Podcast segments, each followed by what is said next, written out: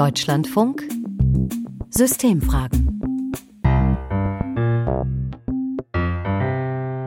So in meiner Altersgruppe befasst man sich halt stark mit dem Thema Liberalismus in einem negativen Licht. Ich verbinde das hauptsächlich mit so reichen Leuten, die sich für Liberalismus einsetzen, damit sie halt vom freien Markt Profit schlagen können. Ist das so, wie es Flo, 18 Jahre aus Leipzig, hier sagt, dass liberal heißt Freiheit für Profit? Oder ist es nicht etwas ganz anderes? Darum geht es jetzt hier in diesen Systemfragen mit mir, Katrin Kühn.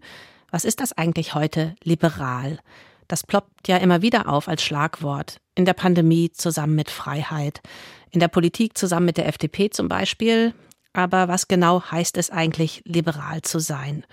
Im Sommer haben wir uns hier in den Systemfragen mit der Frage, was ist eigentlich konservativ beschäftigt. Online übrigens eine unserer meistgehörten Folgen. Und danach überlegt, auch liberal, Liberalismus ist ja etwas, was oft verwendet wird, manchmal auch vor sich hergetragen, aber so selten wirklich definiert. Und genau das machen wir jetzt in den kommenden rund 20 Minuten. Und zuerst noch mehr davon, wie es Menschen sehen, wenn man sie spontan danach fragt. Hier jetzt in Grimma in Sachsen. Es ist das alles ganz einfach. Ja. Kurze Worte, liberal ist in der Mitte, weder rechts noch links, Punkt. Freiheit, da, daher kommt das ja. Da würde ich eigentlich immer so, wenn man das definieren wollte, so ein bisschen festmachen. Die Freiheit meint immer die Freiheit der anderen. Also meine persönliche Freiheit hört dort auf, wo sie andere quasi wieder einschränkt oder deren Freiheit beeinflusst. Ich würde eher von Liberalität sprechen und nicht von Liberalismus. Ich komme aus einer Generation, wo wir mit dem Muss hinten negative Erfahrungen gemacht haben. Sozialismus, Kommunismus, Liberalismus ist, glaube ich, eine Form der Freiheit oder Überbetonung der Freiheitsgrade, die eben wahrscheinlich die Freiheit der anderen dann nicht mehr berücksichtigt. Leben und leben lassen. Erstmal die Freiheit, mich zu bewegen, wie ich will, dann die Freiheit zu wählen, was ich möchte und die Freiheit auch zur freien Meinungsäußerung. Es kann natürlich, glaube ich, nur in einer Demokratie überhaupt funktionieren. Das ist eine große Errungenschaft und es sollte es eigentlich überall geben. Nur einige Stimmen aus Grimma und wir gehen da auch gleich nochmal hin zu einer Diskussionsrunde im Bürgertreffpunkt da. Vorher aber, wie es sich gehört, für eine Sendung aus der Deutschlandfunk Wissenschaftsredaktion die Theorie, unter anderem aus der politischen Philosophie. Wie sieht es da aus mit dem Liberalen?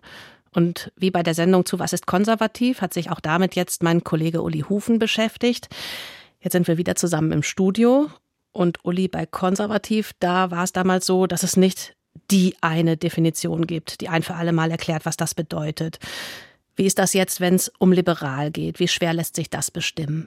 Ich würde fast sagen, es ist eher noch schwerer. Die Umfrage hat das ja eben auch schon fast gezeigt. Jeder meint zu wissen, was das ist. Das Wort wird häufig verwendet. Aber wenn man sich das anschaut in der Literatur, es gibt erstaunlich wenig Literatur darüber und es gibt über fast nichts Einigkeit. Wobei der Kern ja klar ist. Also ich habe das große Latinum mal gemacht und deswegen weiß ich, also das Wort kommt aus dem Lateinischen von liberalis und es geht um Freiheit. Ja, Freiheit, klar, aber Freiheit versprechen tun viele und Freiheit verlangen tun noch viel mehr. Fragt sich nur Freiheit für wen? Freiheit wovon? Freiheit wozu? Nationalisten zum Beispiel wollen ihre Nation befreien von Fremdherrschaft. Kommunisten wollen die Arbeiter von Ausbeutung befreien. Anarchisten wollen vielleicht uns alle von Herrschaft befreien. Naja, und die Liberalen, die liberale Grundidee ist schon interessant. Die geht vom Individuum aus. Das ist entscheidend. Dem einzelnen Menschen sollen also bestimmte Freiheitsrechte eingeräumt werden. Das Recht auf Selbstbestimmung, auf Glaubens- oder Meinungsfreiheit. Irgendwann hat man das dann die Menschenrechte genannt. Dazu gehört aber auch ganz wichtig Freiheitsrechte gegenüber dem Staat. Wobei man auch sagen muss, Liberale sind eben keine Anarchisten. Sie wollen also nicht den Staat abschaffen, sondern die wollen, dass der Staat die Freiheit des Individuums garantiert und schützt. Und gleichzeitig soll er uns Menschen auch voreinander schützen. Die Freiheit des einen, das hat eben der eine Herr in der Umfrage auch gesagt, die Freiheit des einen endet da, wo die Freiheit des anderen beginnt. Man kann sich leicht vorstellen, dass das äh, leichter gesagt ist als getan. Wann fing das denn an mit dieser Idee, also dass Liberalismus tatsächlich definiert wurde mal? Ja, der Liberalismus hat wirklich tiefe Wurzeln. Bis ins Mittelalter könnte man äh, die finden. Aber das 18. Jahrhundert war sicher entscheidend. Dafür stehen Philosophen wie John Locke in England oder Immanuel Kant in Deutschland, das es als Land so noch nicht gab. Montesquieu in Frankreich oder Thomas Paine in den USA. Und da ist sofort erkennbar, das sind ganz unterschiedliche Länder, ganz unterschiedliche politische Verhältnisse, die auch zu sehr unterschiedlichen Vorstellungen darüber geführt haben, was ein Liberaler eigentlich ist und will und tut. Und das ist bis heute so. Ein amerikanischer Liberal wie Bernie Sanders würde sich mit einem deutschen Liberalen wie Christian Lindner über fast alles streiten, glaube ich. Was Freiheit überhaupt ist, welche Rolle dem Staat zukommt, um die Freiheit für Bürger zu garantieren. Und ich glaube, das hat viel damit zu tun, dass Liberale ja eine freiheitliche Ordnung anstreben auf politischer, auf sozialer und wirtschaftlicher Ebene. Aber politische, soziale und wirtschaftliche Freiheiten, die ergänzen sich eben nicht automatisch zu paradiesischen Zuständen. Sie liegen oft in Konflikt miteinander. Weil Freiheit für den einen eben nicht unbedingt auch Freiheit für den anderen ist, was Gutes. Als Beispiel, wenn ich eine Fabrik habe und frei bin, über die Bedingungen da zu bestimmen, dann ist das für die, die da arbeiten, ja im Zweifel sehr ungünstig, weil ich sie völlig ausnutzen kann. Oder auch für die Umwelt, wenn ich da machen kann, was ich will. Ne? Ja, man sieht es auch leicht am schwierigen Verhältnis von Liberalismus und Demokratie. Bei uns ist es ja heute so, dass sich mehr oder weniger alle Politiker aller Parteien der Mitte zu unserer liberalen Demokratie bekennen. Also keineswegs nur die FDP, sondern eben auch die CDU, die Grünen, die SPD, sogar die Linken. Das ist aber historisch eine sehr neue Sache, gerade in Deutschland. Hier wurde ja im Laufe des 19. Jahrhunderts eine wirtschaftlich liberale kapitalistische Ordnung errichtet, aber in einem autoritären Obrigkeitsstaat. In Deutschland herrschten bis 1918 Fürsten und Kaiser und Könige. Und das lag eben auch daran, dass vielen Liberalen wirtschaftliche Freiheit im Zweifel wichtiger war als politische Freiheit für alle. Kann man denn dann sagen, das war eine fortschrittliche, progressive Ideologie oder Philosophie? Also wenn das in Kaiserzeiten entstanden ist, so was kam ja eben auch aus der Umfrage in Grimma schon raus, dass zum Beispiel freie Meinungsäußerung nicht ohne Demokratie geht. Ja, ohne Frage war es eine fortschrittliche Ideologie, die eben genau entstanden ist in einer Welt strenger Hierarchien, die von Königen und religiösen Autoritäten dominiert wurde. Also die französische Revolution war natürlich auch dabei wichtig. Und dagegen wird nun das Individuum gesetzt und seine Rechte. Also das ist schon revolutionär. Allerdings wird dann eben sehr schnell deutlich, hier kämpft zunächst mal eine neue, aufstrebende Klasse um Macht und Anerkennung für sich selbst, das Bürgertum. Und da ist im Grunde ein Widerspruch im Kern dieser ganzen liberalen Idee. Das Recht auf Freiheit und individuelle Selbstverwirklichung, das soll sich ja aus dem Menschsein selbst ergeben, nicht etwa aus der Hautfarbe oder aus dem Geschlecht oder aus dem Kontostand eines Menschen. Aber wenn das funktionieren soll, dann müssen die Menschen eben über vergleichbare soziale und wirtschaftliche Voraussetzungen verfügen, damit sie ihre theoretischen politischen Freiheiten auch ausüben können. Und das heißt, dass da drei Dinge sozusagen in Balance miteinander geraten müssen oder gebracht werden müssen. Das Individuum einerseits, die Rechte, die es haben soll, die freiheitlichen und eine gewisse Gleichheit. Wenn ich nichts zu essen habe, dann nützt mir das Recht auf Redefreiheit nicht. Und umgekehrt hat zum Beispiel der amerikanische Journalist H.R. Mencken mal sehr schön gesagt, die Pressefreiheit ist oft nur die Freiheit derer, denen die Presse eben gehört. Und für diese Balance, da ist dann in unserer Demokratie der Staat zuständig, also die gewählten Politikerinnen und Politiker, die bestimmen die Regeln, die dann die Freiheit aller festlegen mit Gesetzen und das wird dann mal mehr, mal weniger kontrolliert. So ist das dann. Ja, aber das ist eben gerade unter Liberalen heute sehr umstritten. Es gibt Liberale, die wollen, dass der Staat für größere Gerechtigkeit und Fairness sorgt. Die wissen, dass die sozialliberale Marktwirtschaft, wie sie nach dem Zweiten Weltkrieg überall im Westen entstand, im Grunde die beste moderne Verwirklichung dieser Freiheitsidee war. Aber der Liberalismus in Deutschland, jedenfalls der parteigebundene, wird heute von Wirtschaftsliberalen dominiert, die das anders sehen. Die finden, der Staat soll vor allem individuelle Freiheitsrechte garantieren, allen voran das Recht auf Privateigentum und ansonsten soll das meiste den Märkten und autonomen Individuen überlassen werden. Am Ende wird dann, dann ja aber nur eine dieser mehreren Säulen bedient, für die Liberalismus eigentlich steht. Ja, das ist wirklich ein trauriges, könnte man sagen, Paradox. Im Kalten Krieg, das habe ich gerade schon angedeutet, entstanden in Westeuropa erstmals wirklich demokratische Gesellschaften mit sehr breiter Teilhabe. Aber der philosophische Liberalismus hat sich in derselben Zeit immer mehr zurückgezogen auf die sehr eng verstandene Freiheit des Individuums von staatlicher Bevormundung. Ich glaube, dass die Krise unserer liberalen Demokratie, von der so viel geredet wird, damit viel zu tun hat. Letztlich wurde damals der Liberalismus immer mehr an die Bedürfnisse des Kapitalismus und der Märkte angepasst und sein Menschenbild auch. Und da stellt sich natürlich irgendwann schon die Frage, mir zumindest, wenn das alles ist, was von dieser großen emanzipatorischen Idee, die es ohne Frage mal gewesen ist, geblieben ist, hilft uns das dann heute noch, um ja gemeinsam die Zukunft zu gestalten? Oder hilft es uns eher nicht? Denn vielleicht ist es ja auch wirklich so, dass wahre liberale Demokratie, von der wir alle träumen, und Kapitalismus gar nicht zusammenpassen. Darüber könnte man schön diskutieren, aber das wäre dann eine andere Sendung. Ja, das wäre wohl eine andere Sendung, aber es war jetzt auf jeden Fall eine durchaus ausführliche Definitionsarbeit, Uli Hufen. Dankeschön. Und wenn ich nochmal für mich bündle, dann würde ich jetzt spontan das hier festhalten. Es geht um die Freiheit des Einzelnen, die aber nur möglich ist, wenn man sich einen gemeinsamen Rahmen gibt. Und es gibt auch im Liberalismus dann wieder ein, manche halten sich für gleicher, also sind dann für die Freiheit, die einem selbst vor allem nützt. Und politisch und generell in der Diskussion ist hier bei uns alles aktuell sehr eng an das Thema Wirtschaft geknüpft. Inwiefern passt das zu der Debatte, die es um den Begriff liberal tatsächlich in unserer Gesellschaft gibt? Also diese Theorie zur Praxis auch in unseren Debatten.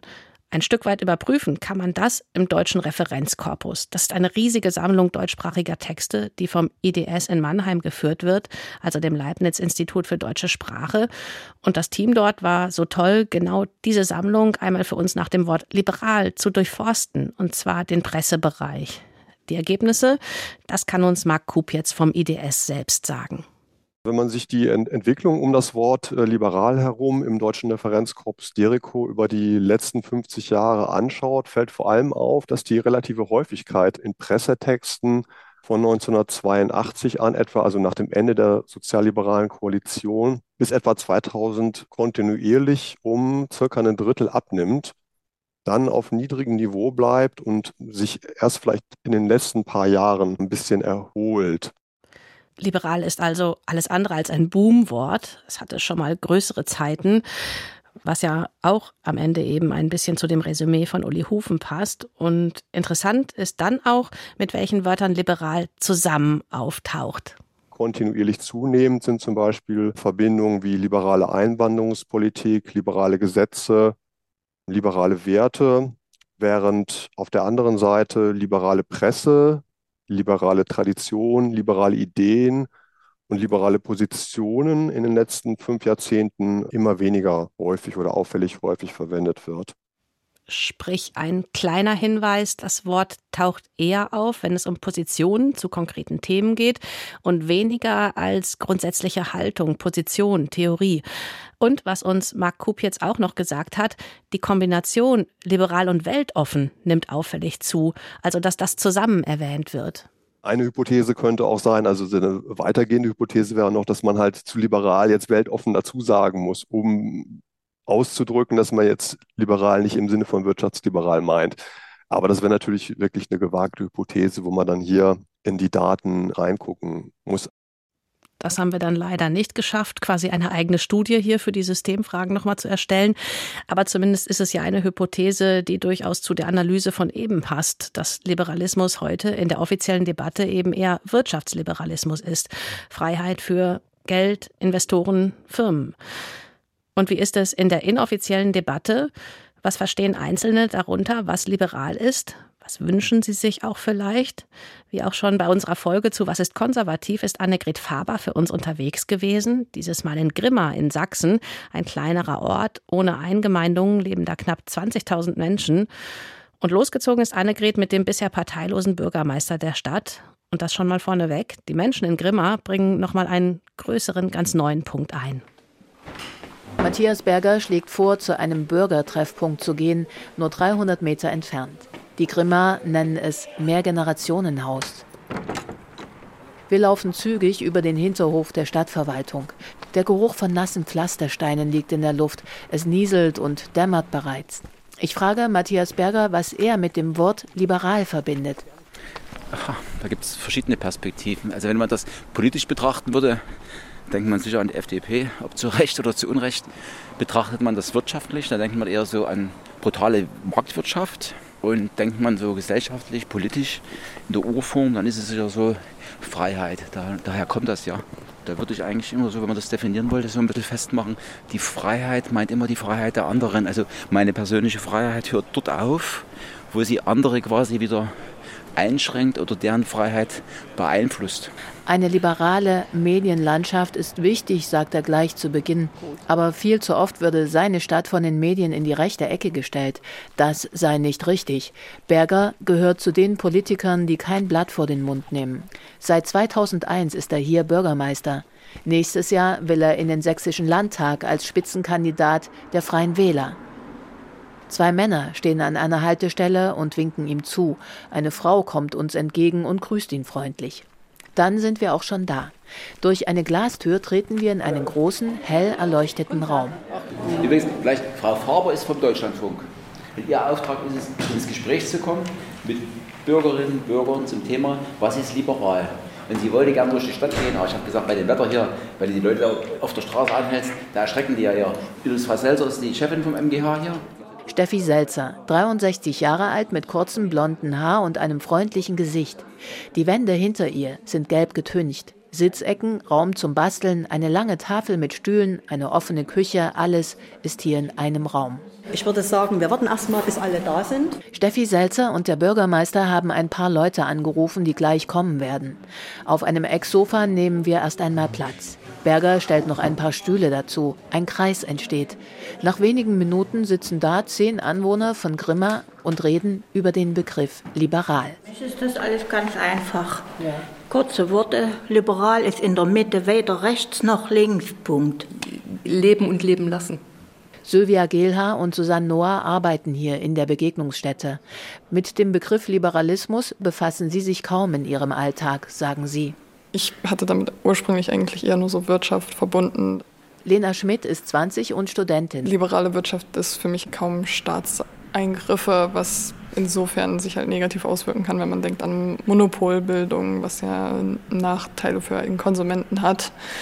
Von daher finde ich das eigentlich auch ganz gut, dass wir nicht eine komplett freie Marktwirtschaft hier in Deutschland haben, sondern eben auch die Möglichkeit, dass der Staat regulierend eingreift an Stellen, wo es eben notwendig wird.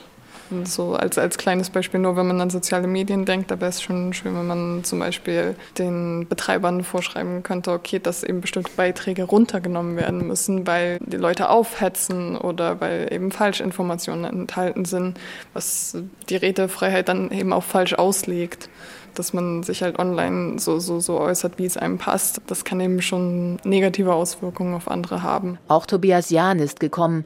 Er ist Anfang 50 und der geistliche Leiter des Diakonischen Werkes Leipziger Land. Was mir vielleicht noch wichtig ist, dass es Gewaltenteilung gibt, weil das eben sozusagen auch die Freiheit der anderen strukturell einfriedet und mit Gewaltenteilung sozusagen Unabhängigkeit der Justiz zum Beispiel, aber auch äh, der Pressefreiheit. Das sind wesentliche Punkte, wo ich Liberalität schätze und schätzen gelernt habe. Ich frage ihn, ob es auch Punkte gibt, bei denen er Liberalität weniger zu schätzen weiß. Ungezügelter Kapitalismus als völlig freier Markt, merken wir, der frisst auch seine Kinder. Da kommen wir deutlich an Begrenzungen die Freiheit der sozialen Medien unbegrenzt entwickelt explosive Kräfte und führt zur Spaltung vielerorts. Auch da merkt man, dass also unendliche Freiheitsgrade eher auch gefährlich werden können, wenn sie eben nicht Korrektive haben. Ist jemand hier in der Runde, der dazu was sagen möchte, jetzt direkt hier anknüpfend? Ich würde was sie dazu sagen. Liberalität muss immer gekoppelt sein an Wahrheit. Also eine wahrhaftige Presse muss Wahrheit bringen und keine Falschnachrichten. Falschnachrichten, das wird mit totalitären Systemen verbunden und Liberalität mit Wahrheit. Horst Dienelt, Pastor im Ruhestand. Hohe Stirn, grauer, kurzer Bart, kritischer Blick hinter einer silbernen Brille. Er sitzt Tobias Jahn direkt gegenüber. Die Grenze der Liberalität ist dann erreicht, wenn andere Gewalt anwenden. Also die Demokratie kann sich ja selbst abschaffen, wenn man totalitäre Systeme wählt und die dann durch Gewalt die Liberalität abschafft. Insofern ist da eine Grenze und da muss dann auch der liberale Staat wehrhaft sein. Kommen wir zur Bundeswehr. Also eine Bundeswehr ist notwendig, auch aus christlicher Sicht, weil sie die Liberalität schützt und die Freiheit der Bevölkerung, wobei die vorhergehenden Definition der Grenzen der Freiheit ist die Freiheit des anderen, ja daraus sich ergibt. Also meine Assoziation zur Liberalität wäre erstmal vielleicht auch in meiner Generation grundlegend positiv. Lisa Müller ist 21 und gerade in Ausbildung. Weil viel dafür spricht, dass es auch mit Freiheit zusammenhängt, was ja auch erstmal dem Menschen im Prinzip was zugutekommen lässt und weil ja das immer nur dann auffällt, wenn Freiheit fehlt, aus welchen Gründen oder auf welcher Ebene auch immer. Liberalität ist ja auch eigentlich eine Bedingung für Diskurs, für Auseinandersetzung, dass man einfach mal spricht miteinander, anderen Meinung gegenüber tolerant auftritt. Das habe ich in den letzten Jahrzehnten so empfunden, dass es eigentlich immer schlimmer wird. Aus meinem Leben so als Bürgermeister, egal ob das das linke oder rechte Spektrum ist, dass man einfach wirklich bloß noch gegen die anderen ist. Das, das fängt an beim, beim Niederbrüllen, das fängt an beim Niederschreiben in den sozialen Netzwerken. Und statt dort mal den Diskurs zu suchen, wird das wirklich so dieses Negativistische dagegen sein. Das wird hier immer größer. Es gibt auch unterschwellige, ständige Beleidigung anderer, die man nur durch Gegenrede dann beruhigen kann und durch klare Aussagen und Fakten, die man eben dann auch ganz nüchtern darlegt. Aber wer macht damit, sind wenige und oft ist der Hass überlagernd. Das Gespräch bleibt noch lange bei den sozialen Medien. Pastor Dienel spricht mehrmals an, dass es wichtig ist, auch dann seine Meinung zu äußern, wenn andere sie nicht teilen und immer sachlich bleiben. Auch so könne man einen liberalen, demokratischen Staat schützen. Annegret Faber und die Runde aus dem Bürgertreff in Grimma mit ja, ganz verschiedenen Aspekten zu Was ist liberal? Und einer, der bleibt bei mir jetzt zum Ende dieser Deutschlandfunksystemfragen gerade vor allem hängen. Liberal und soziale Medien. Dass die Freiheit da aktuell, dass es so wenig Regeln gibt, Begrenzungen, dass das dazu führt, dass sich manches ins Negative dreht. Menschen beschimpft werden, Hass, Drohungen ja das Gegenteil von Meinungsfreiheit und am Ende vielleicht eine Gefahr für unsere liberale Demokratie. Was ich bisher in dieser ganzen Debatte über eine bessere Kontrolle von Social Media noch nie gehört habe. Das Argument, dass das also eine bessere Kontrolle, was da passiert, liberal ist. Dabei ist es eigentlich ja, wenn wir mal auf die Definitionsarbeit von Uli Hufen eben zurückgreifen, ein ziemlich perfektes Beispiel für die Freiheit hört da auf, wo sie die Freiheit anderer einschränkt.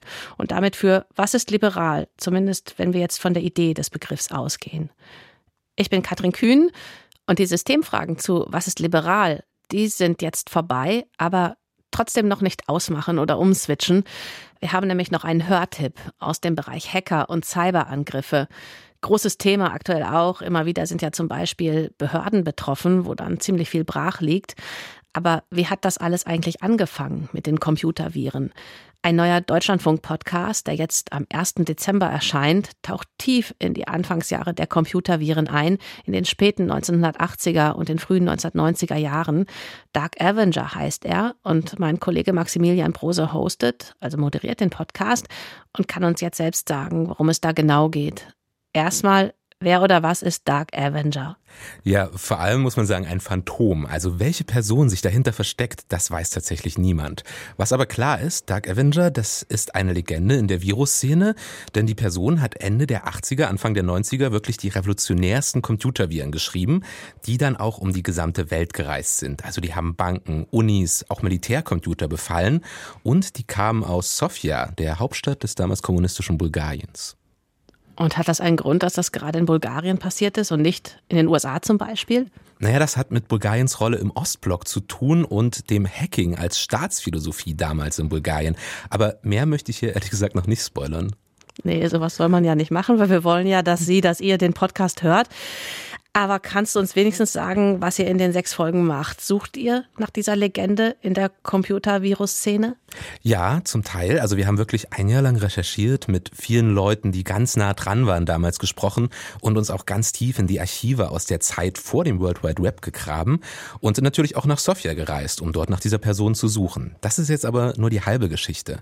Denn der Dark Avenger, das ist quasi eine Urban Legend aus der Tech-Szene. So, und darum gibt's darum auch super viele Mythen. Da geht es zum Beispiel um Geheimdienste, Antivirenforscher, Erzfeinde, aber auch um Träume junger Bulgaren, die Welt zu bereisen, wenn nicht selbst physisch, dann zumindest mit ihren Viren. Ja, und wir erwecken diese Mythen in dem Podcast in Szenen wieder zum Leben und schauen dann aber, wie viel Wahrheit eigentlich dahinter steckt. Und jetzt hier Stopp. nicht mehr. Denn lieber alles richtig hören. Dark Avenger im Rausch der ersten Computerviren, das ist unser neuer Deutschlandfunk-Podcast von Maximilian Brose und Shahzad Golab. Max, wie viele Teile, ab wann und wo? Es gibt insgesamt sechs Episoden. Die ersten beiden kommen am 1. Dezember erstmal exklusiv in der DLF Audiothek App raus und dann eine Woche später überall da, wo es Podcasts gibt. Und jede Woche kommen zwei neue Folgen. Sehr perfekt. Dankeschön. Cool.